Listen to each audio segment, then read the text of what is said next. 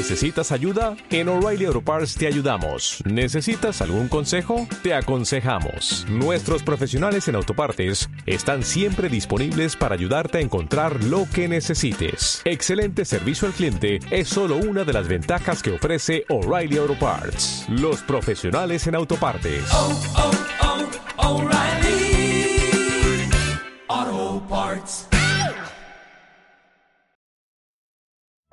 De un fondo blanco surgen unas letras en rojo. Netflix. La policía se marcha del edificio de la compañía. La inocencia es la condición del que está libre de culpa, de pecado. Pero ¿quién puede disfrutar realmente de una condición así? Cuando se siente cómplice de la actuación de otro y calla. Han detenido a una mujer inocente. ¡Que la han detenido! Tranquilízate. Hay que mantener la calma. Nuestras vidas se van a ir al... ¿Qué vida, Lidia? ¿Qué vida? Marga, que, que, que Carolina no era ninguna pobre chica, ya vale, no era ninguna pobre chica. Me amenazó. Sospechaba de mí. ¿No lo entiendes? Es que era ella o nosotras. por favor. ¿Lo ves? Estoy harta de murmurar todo el rato con el miedo agarrado en el pecho. Marga, fue un accidente. Hemos mandado a una mujer inocente a la cárcel. ¿De verdad que no había otra solución? En una sala de la compañía, Marga y Carlota dirigen la mirada hacia Alba. Me voy a entregar. ¿Qué? No, no, no, no, no. No, no vas a hacer eso. Para. Si caes tú, caemos todas y... Mira, puede que suene egoísta, pero es que yo no tengo intención de ir a la cárcel. Y creo que tú tampoco.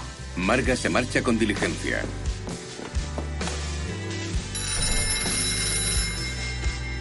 Carlota alza las manos pidiendo calma a sus amigas.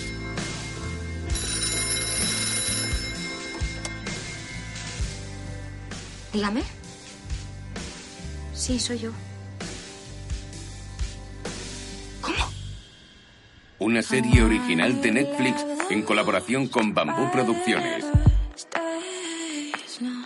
Idea original Ramón Campos y Gema Neira. Blanca Suárez. John González. Maggie Cibantos.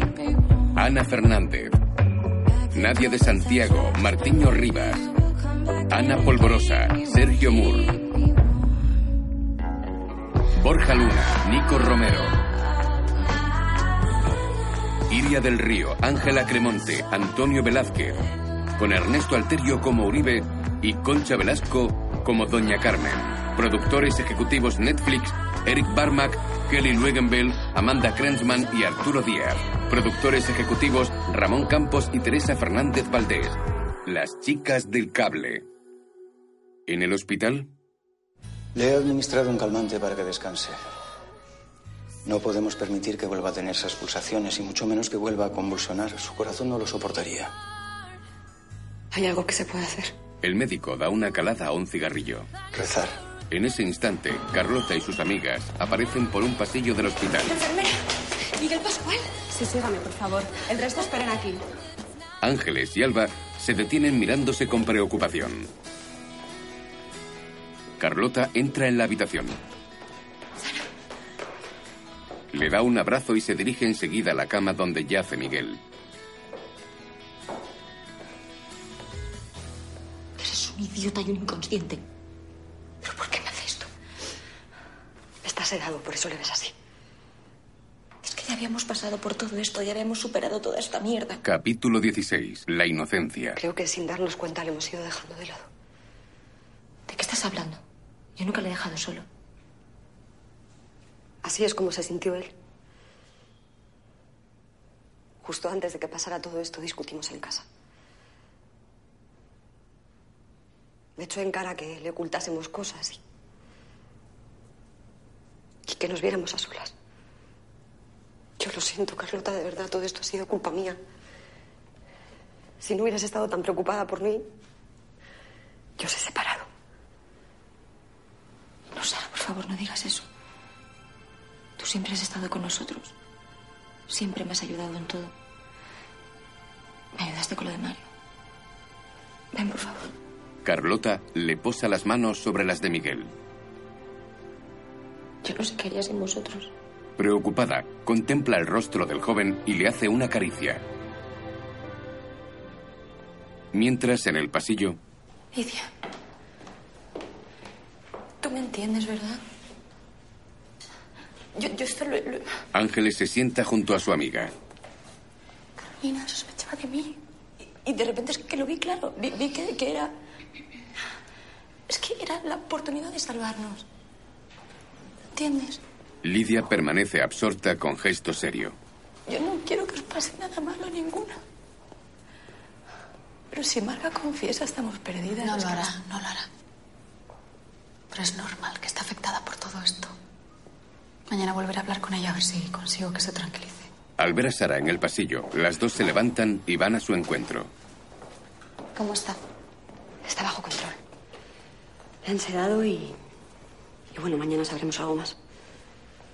¿Y Carlota? Se va a quedar a dormir. Me ha dicho que le traiga algo de ropa. Chicas, será mejor que os vayáis a descansar. Mañana os llamaremos. ¿Y tú cómo estás? Sara siente incómoda. Mejor.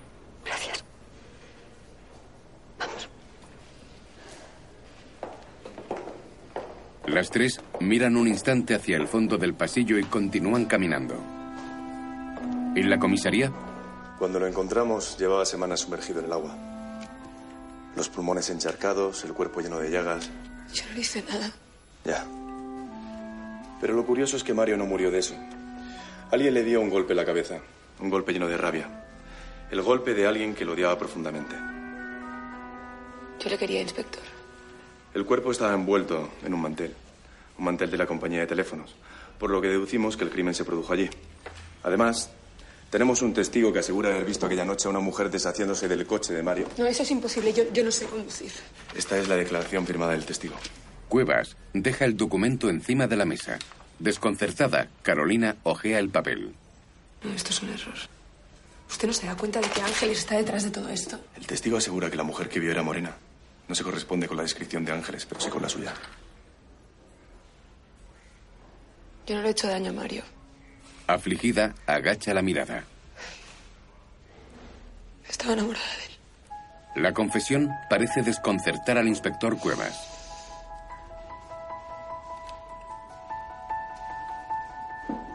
Se levanta de la mesa y ofrece su pañuelo a Carolina. A continuación, sale del despacho.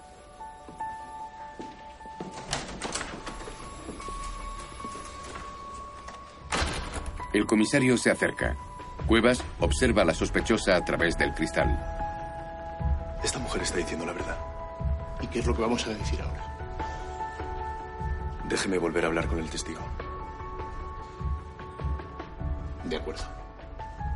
Cuevas se muestra inquieto. A la mañana siguiente, Carlos llega a la mansión de los Cifuentes y entrega su abrigo y el sombrero al mayordomo. ¡Elisa! Alza la mirada tratando de percibir algo. Se encamina rápidamente hacia el corredor. Ubalda, ¿dónde está mi hermana? La encuentra en el salón tomando té. Carlos, querido, ¿por qué no te sientas a desayunar tranquilamente en vez de dar esas voces? ¿Tú te crees que yo soy idiota? Sé que estás tramando algo con los Uribe. Ah, ¿qué es eso? Elisa, no voy a permitir que nos arruines la vida. Ten cuidado con lo que haces. Mientras, en el campo, Buenos días. ¿Se acuerda de mí? Eh, me gustaría hablar con usted. Igual he venido a un mal momento. No, descuide, ya hemos terminado. ¿Qué es lo que quiere? Ya le conté todo lo que sabía. Ya, lo sé, lo sé, pero me gustaría repasar algunos detalles. Si fuera tan amable. Basilio el pastor se encoge de hombros y se encamina hacia su casa. Bueno, ¿y qué se le ofrece? Eh, esa chica a la que usted identificó, Carolina Moreno, ¿se acuerda de ella? Insiste en que nunca estuvo allí. Esa chica miente. La hemos acusado de haber matado a un hombre. ¿Sabe qué pena hay para eso? Basilio niega con indiferencia. Puede que pase el resto de su vida en la cárcel, o puede que el juez la condene al garrote vil. Solo para descartar todas las opciones, me gustaría saber que usted no se confunde de persona. Es un asunto muy grave. Padre, recuerde que esta noche viene don Julián para que le paguemos las tierras. Perdóneme, no sabía que estaba ocupado. Su hija. Hola, inspector Cuevas. Amparo García, para servirle. ¿Ha ocurrido algo? Amparo, vete a tu cuarto. Padre, ¿qué ha ocurrido? Cuevas sonríe con perplejidad. ¿Se iban a comprar unas tierras? Sí. No. ¿En qué quedamos? Antes ahí fuera estaba cerrando un trato con un hombre. Le ha dado unas llaves de qué era, de una casa. Una granja pequeña. Vaya. Una granja, unas tierras. El inspector observa la estancia. Muy bonita la radio, Basilio. ¿De dónde ha sacado todo este dinero? De una herencia. ¿Tiene algún documento que lo pruebe?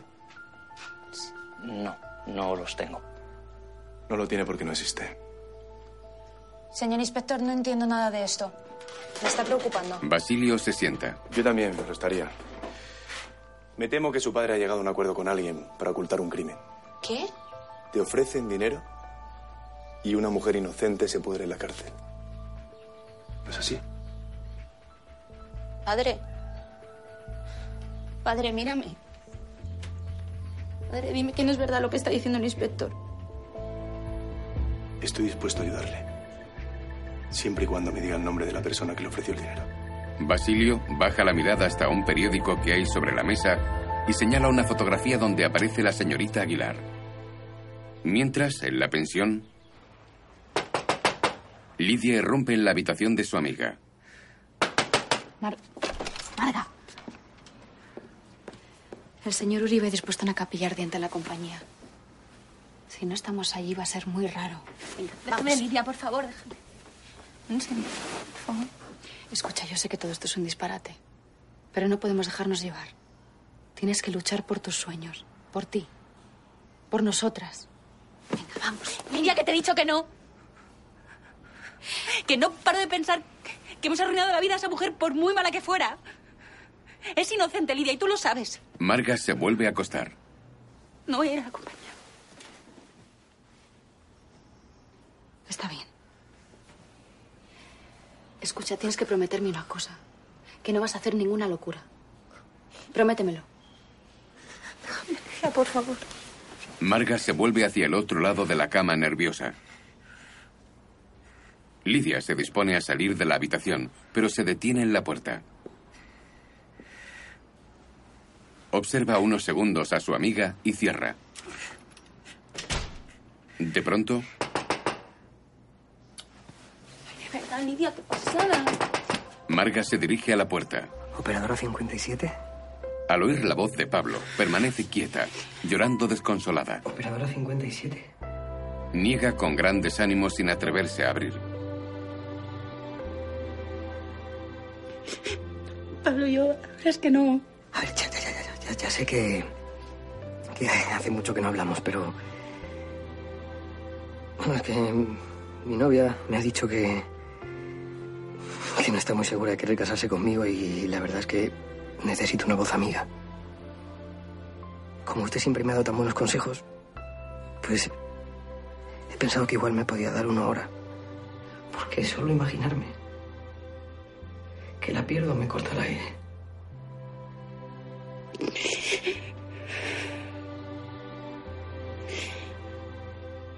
Disculpa, don Pablo. ¿Sí? Yo no le puedo ayudar con eso. Usted se merece algo más que una chica estúpida que es incapaz de valorar que tiene al hombre más maravilloso del mundo. Es el momento de que busque a otra chica que le quiera. No, no, no, no, no. Y a una telefonista con más recursos.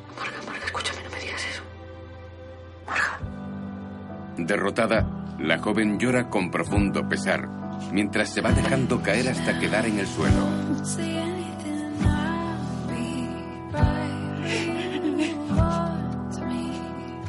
Impactado, Pablo se gira despacio y se desliza quedando sentado en el pasillo.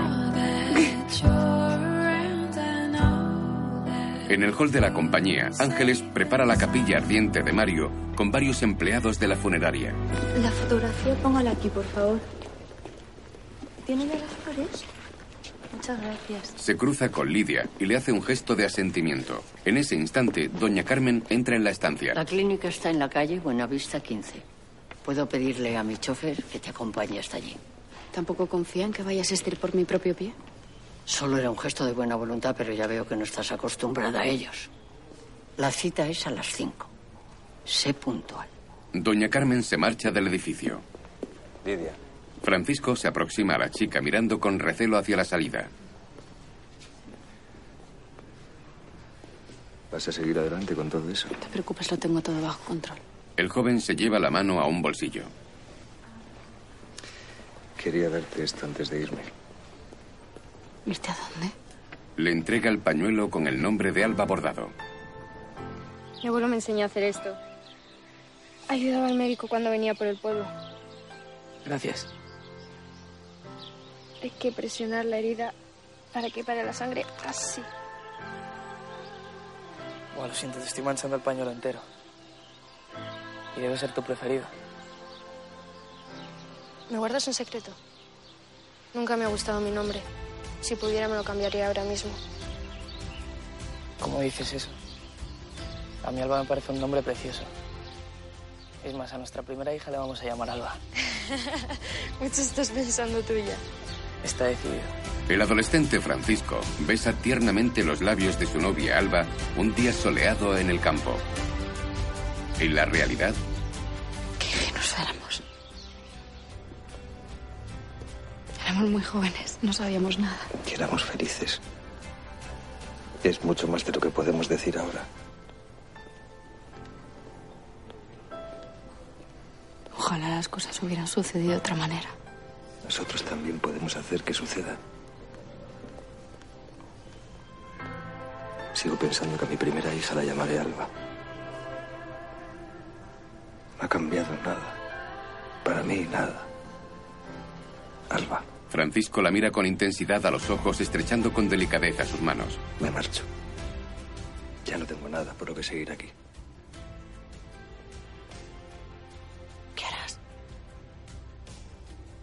Aún no lo sé. Prométeme que volveremos a vernos. Francisco sonríe con cierta amargura. Suelta las manos de Alba y desliza los dedos por su mejilla con ternura.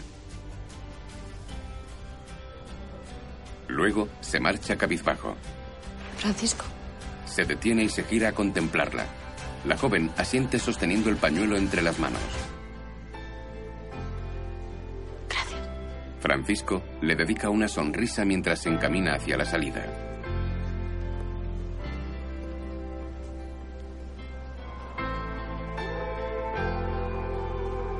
Triste, Alba se guarda el pañuelo en el escote y se marcha del hall.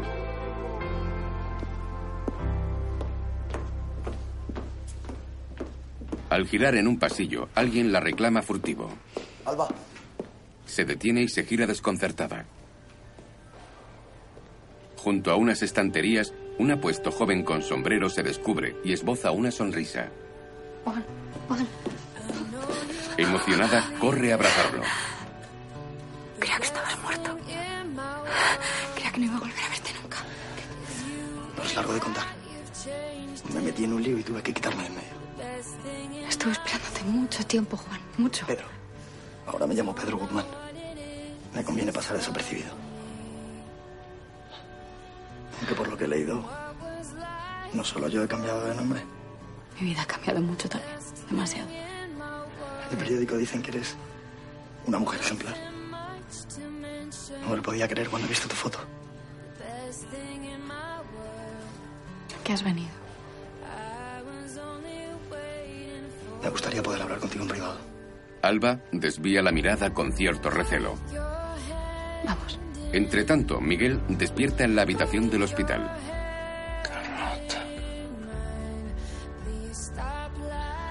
Carlota. Miguel. Miguel, mi amor, estoy aquí.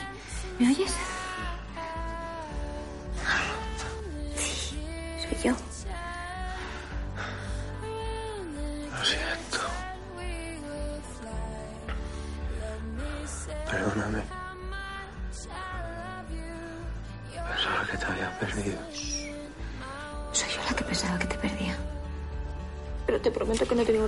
Te voy a volver a dejar solo, ¿me oyes?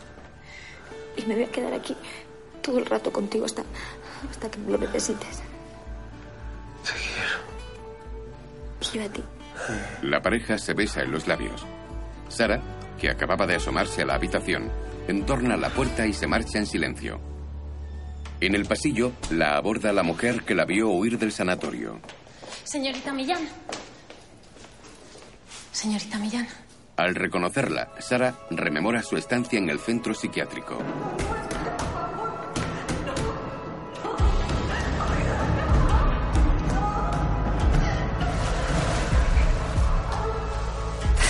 Sara. No, espere, espere, por favor. Tenemos que hablar. No tengo nada que hablar. Sí, sí, sí, tiene que hablar. Las dos se miran intensamente. Soy como tú.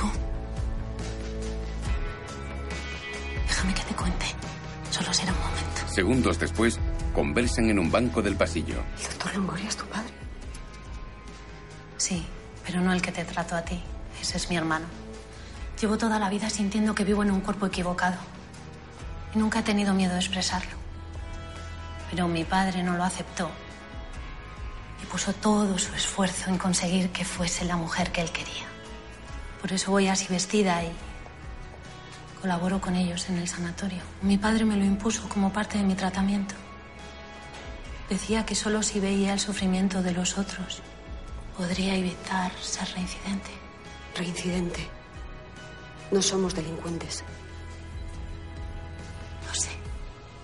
Paloma, tienes que salir de ahí. Si nosotras no luchamos porque nos respeten, nadie lo hará. Eso haré. Lo tengo todo preparado. Me voy a Berlín. Allí hay una comunidad de gente como nosotras que viven con total libertad. ¿Estás segura? No eres la primera paciente con la que me pongo en contacto.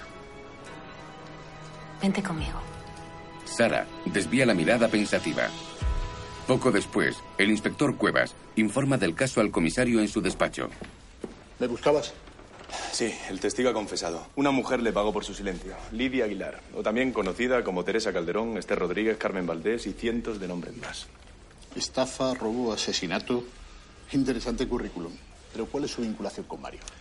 No lo sé, es lo que tengo que averiguar. Trabaja en la compañía de teléfonos y es amiga y compañera de Ángeles. Y mejor aún, jefe, fíjese en esto. Sabe conducir. Lo que está claro que si esta mujer pagó al testigo, algo tiene que ver en el crimen. De acuerdo, deténganla.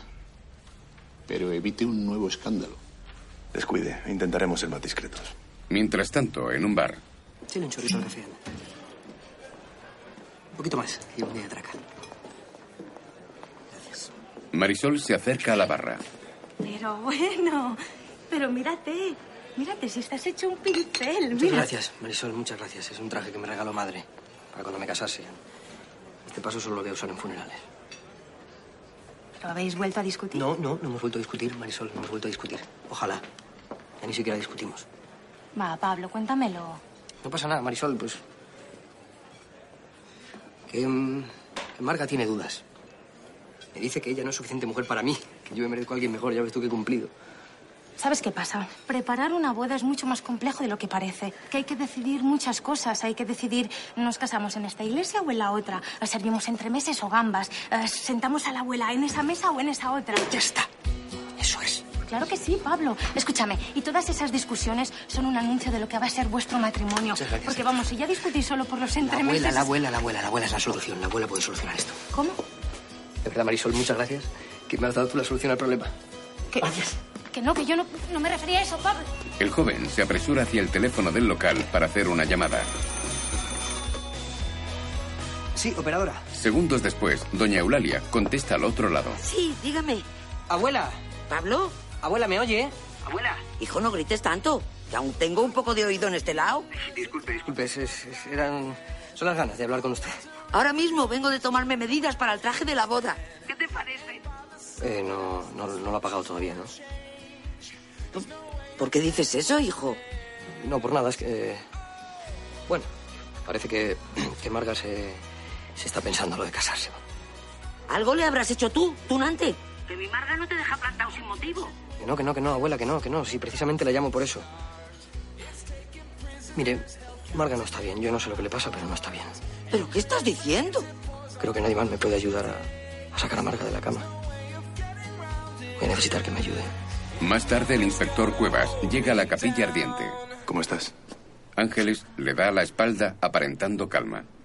No ha venido mucha gente. Ángeles, tengo que hablar contigo. Pensé que venías a disculparte. No quise hacerte daño. Estar al frente de una investigación de asesinato no es algo fácil. ¿Y a qué has venido? Lidia Aguilar. Esperaba encontrarla aquí contigo. Ángeles se gira despacio, fingiendo cierta sorpresa. ¿Qué. ¿Qué ha pasado? Pensamos que está involucrada en el asesinato de tu marido. Nerviosa, Ángeles esquiva la mirada del inspector. Mi marido está de cuerpo presente. Y tú vienes a decirme que mi mejor amiga está El involucrada en... testigo la ha reconocido como la mujer que arrojó el coche. Además, le pagó dinero por su silencio. Niega con gran desconcierto. No puede ser. No, no puede ser. Lidia, Lidia. jamás haría algo así. Me temo que no conoces a tu amiga. Ni siquiera se llama Lidia Aguilar. La hemos investigado y es una peligrosa delincuente, Ángeles. Créeme, tengo que detenerla. No, no, no. Espera al menos que haya terminado el velatorio. Ángeles, Yo te ayudaré. Yo misma la entregaré. La citaré en la azotea a las cinco. Le diré que. que me encuentro mal. Que necesito charlar. Y así podrás detenerla. está bien. Así lo haremos. Cristóbal le posa un instante la mano en el hombro y se marcha del edificio.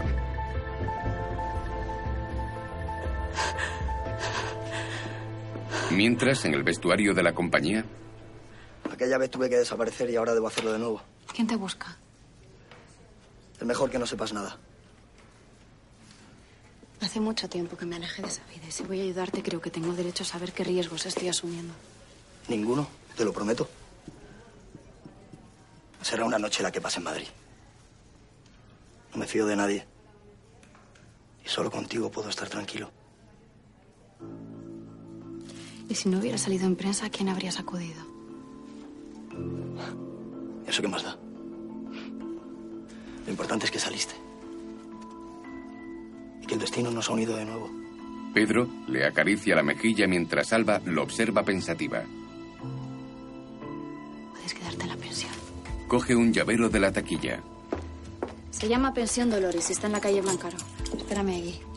No sé, llega sobre las cinco y media. Doña Lora estará en misa de seis. Y si te cruzas con alguna de las chicas y te pregunta, diles que eres mi hermano. Sabía que podía contar contigo. La habitación es la 205. No puedes salir de allí. Llegaré sobre las nueve, más o menos. Gracias. Te debo una. Espero no tener que arrepentirme de esto. No quiero que nadie me vea salir.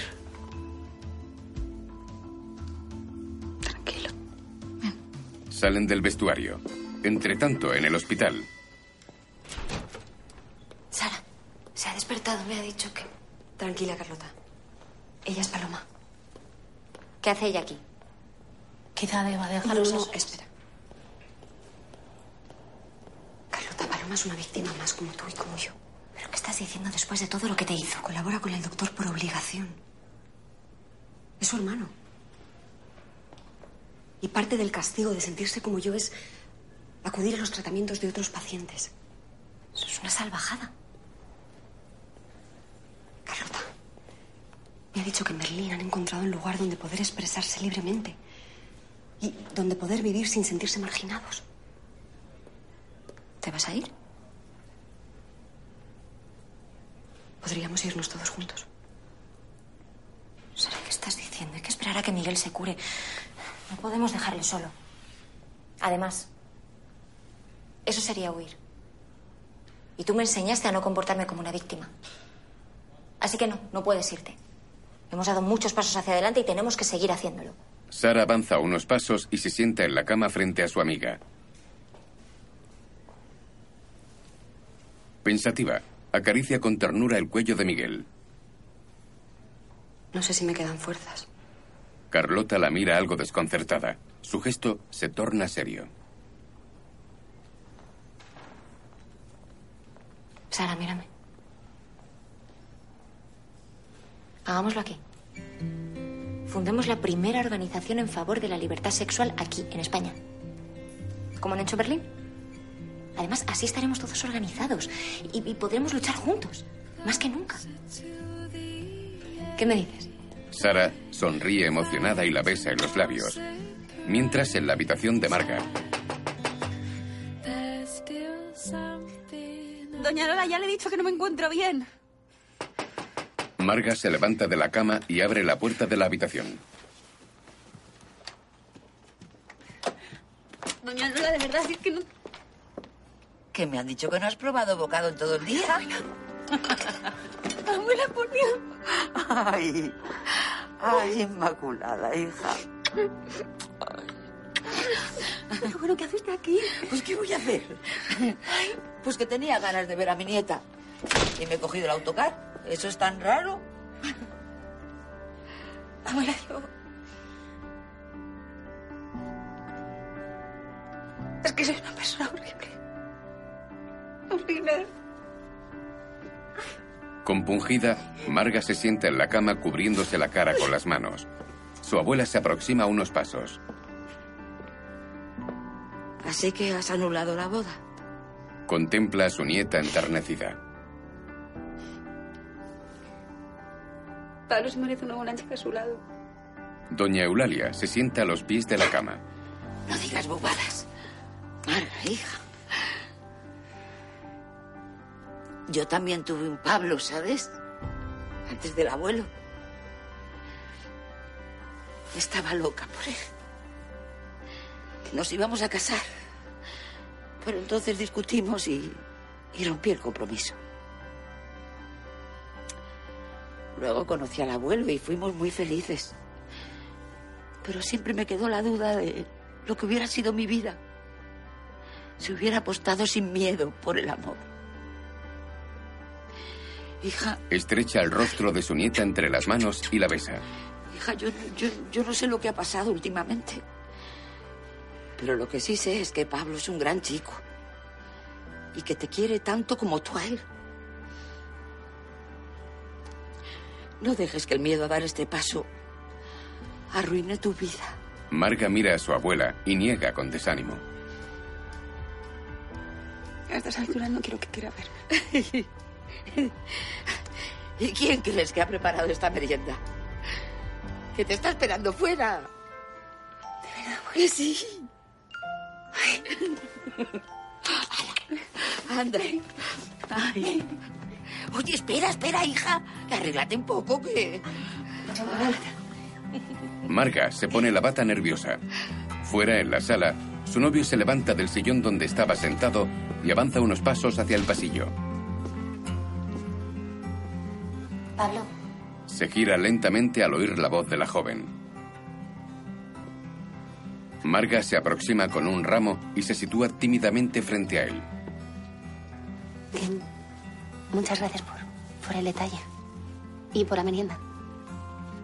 Bueno, en realidad me gustaría merendar, comer, cenar, desayunar. Contigo todos los días de mi vida. Si tú quieres. Pablo toma el rostro de Marga entre las manos y la besa con ternura en los labios. Entretanto, en la azotea de la compañía, el inspector carga la munición de su pistola y la guarda en la funda. Mira su reloj de pulsera y tira una colilla al suelo. Mira fijamente hacia la puerta que está cerrada. Al ver que se abre, saca rápidamente su arma. No advierte a nadie en la entrada del edificio. Gracias por todo. Esta noche te veo. Pedro le da un beso en la mejilla y se marcha. De repente, dos hombres agarran a Lidia y la meten en un coche.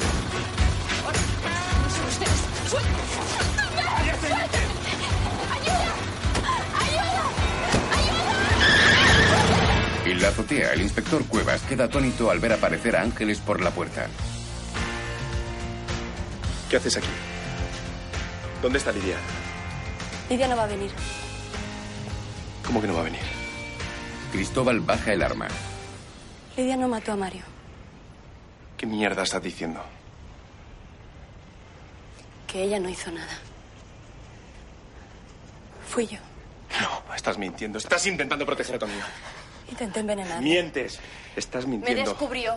Estás mintiendo, En la Ángeles. fiesta de fin de ¡Estás... ¡Que te calles! La encañona fuera de sí. Soy la asesina que buscas. ¿Por qué me has hecho esto? Lo que siento por ti es de verdad. Ángeles se aproxima unos pasos con aflicción. El inspector baja el arma sumamente confundido. Te quiero. Cierra los ojos y apoya su frente contra la de la joven. Se retira contemplándola con gesto serio. Tienes una hora para escapar. Ángeles queda asombrada. Voy a denunciarte. Retrocede unos pasos lentamente. Se gira, asimilando poco a poco las palabras del inspector.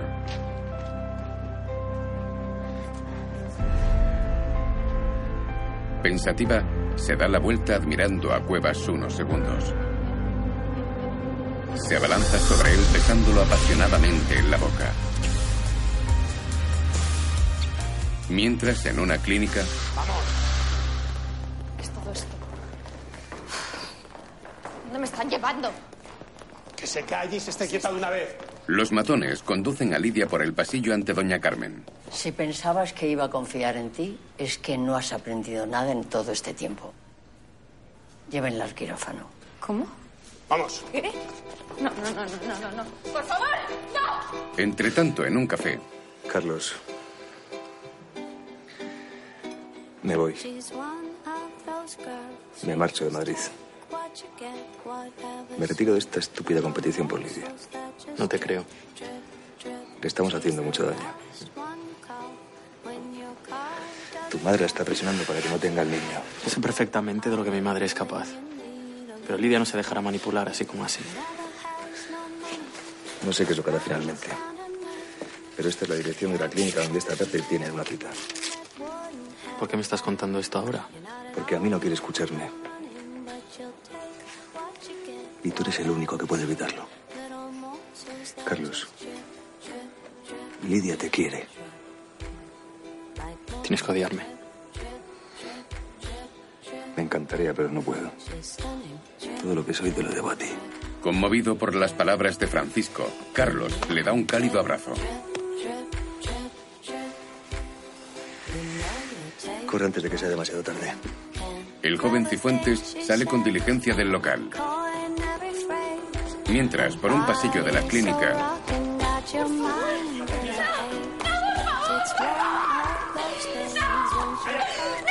los matones llevan a Lidia hasta el quirófano.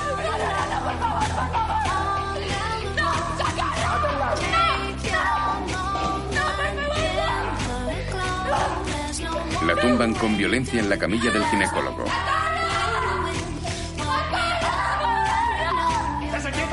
En ese momento, Carlos entra apresuradamente en la clínica.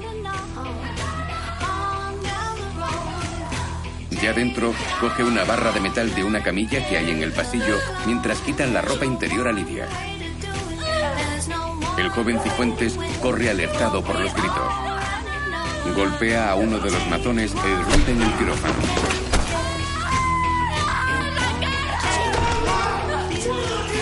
Tira la barra. El equipo médico huye del quirófano. ¿estás bien? Ahora también. Carlos la coge en brazos y al salir al pasillo se topan con Doña Carmen. No voy a permitir que nadie se ría de mí. Es usted un monstruo. Estoy intentando protegerte. ¡Que no salga de aquí! ¡Ya, corre, corre! Uno de los matones apunta a Carlos con una pistola. Yo voy a por la chica. ¡Lidia!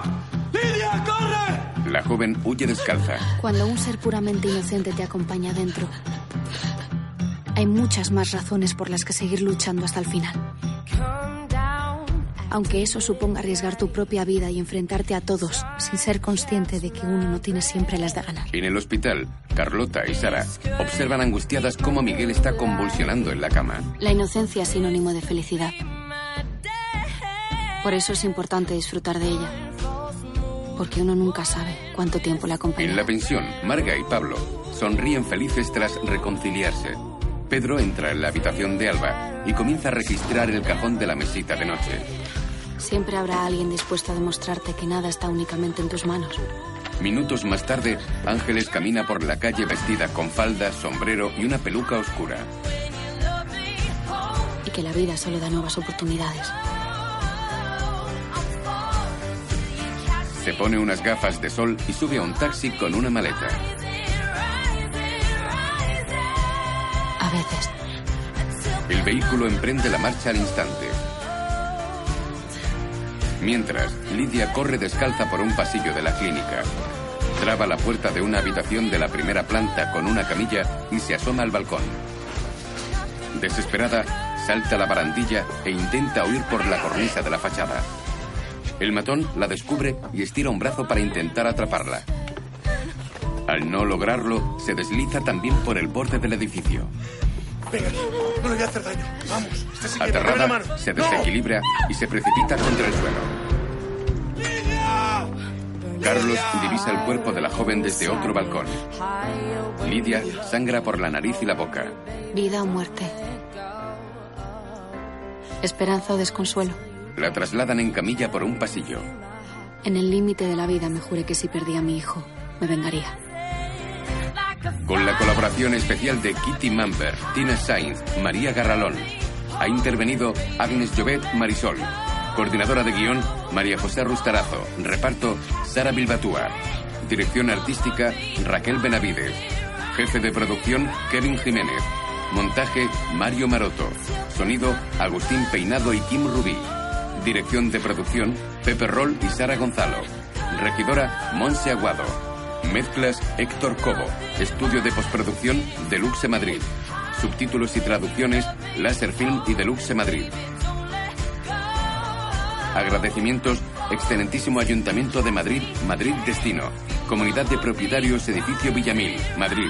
Comunidad de Propietarios, Calle Lope de Vega, Alfredo Muñoz, Madrid. Comisiones Obreras de Madrid.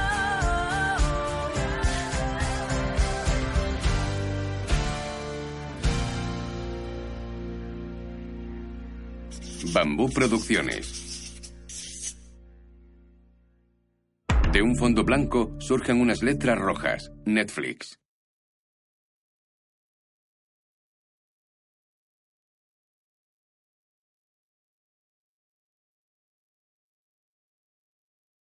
If you only have a 401k, you're not getting the most for retirement. Wait, what? Add a Robinhood IRA on top, then they'll boost it by 3%. You can do that? And if you transfer in any retirement account, you get 3% on top of that. Is there a limit to the match? No limit. Robinhood Gold gets you the biggest contribution match of any IRA on the market. Sign up for Robinhood Gold at Robinhood.com slash boost by April 30th. Subscription fees apply. Investing involves risk. 3% match requires gold for one year from first match. Must keep IRA for five years. Match on transfers subject to additional terms and conditions. Robinhood Financial LLC member SIPC.